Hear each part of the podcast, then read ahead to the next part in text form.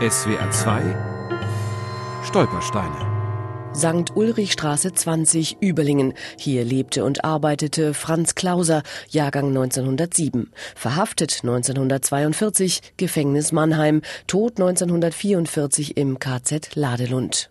Die Tante hatte nur ihn und er hatte nur sie. Sie haben füreinander gelebt. Er hatte auch immer sehr viel Heimweh. Er hat geweint, wenn wir ihn zum Zug nach Achern brachten. Er hat sich an uns geklammert. Wir haben auch geweint.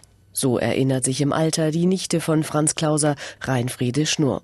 Sie ist elf, als er stirbt. Die Tante, an die Franz sich bei jedem Abschied klammert, ist seine ledige Schwester Elsa. Zu ihr hat er ein besonders enges Verhältnis. Franz Klauser stammt aus Seebach im Kreis Bühl. Das abgeschiedene Dorf bietet damals nur Arbeit im Steinbruch, Sägewerk oder in der Landwirtschaft. Das liegt Klauser nicht. Er verlässt Seebach und wird Hausdiener, arbeitet in mehreren Hotels und Kurkliniken.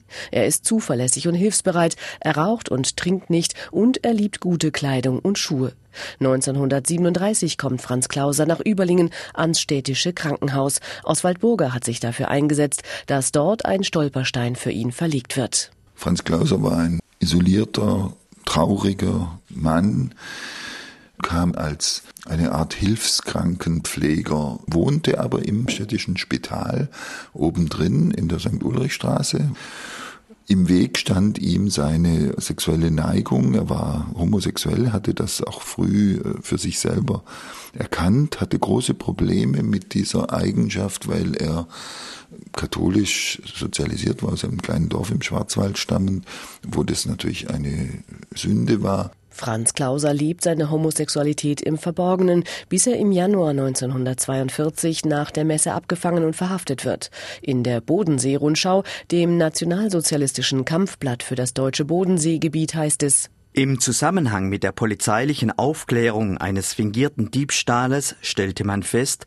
dass der Krankenwärter K., der sich hier in Stellung befand, sich in unsittlicher Weise mit einem Polen eingelassen hatte. Franz Klauser wird wegen widernatürlicher Unzucht zu zwei Jahren und drei Monaten Haft verurteilt. In Mannheim sitzt er ein. Seine Nichte erinnert sich. Als er entlassen werden sollte, mussten wir ihm einen Anzug schicken. Wir haben dann Wochen auf ihn gewartet. Immer wenn jemand klingelte, haben wir gehofft, dass er es sei. Wenn es zehn Uhr abends war, haben wir angefangen zu heulen. Er ist wieder nicht gekommen. Wir haben ein halbes Jahr oder länger gewartet. Dann hat der Bürgermeister dort angerufen. Franz Klauser ist nie mehr in die Freiheit entlassen worden, sondern kam vom Gefängnis direkt ins KZ Dachau und von dort in das KZ Ladelund bei Kiel nahe der dänischen Grenze. Sein Tod im November 1944 ist im Beerdigungsregister der örtlichen Kirchengemeinde verzeichnet. Klauser ist 37.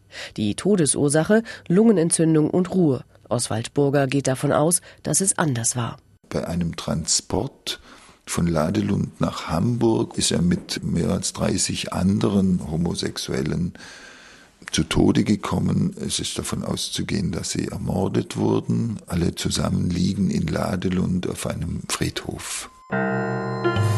SWR 2 Stolpersteine. Auch im Internet unter swr2.de und als App für Smartphones.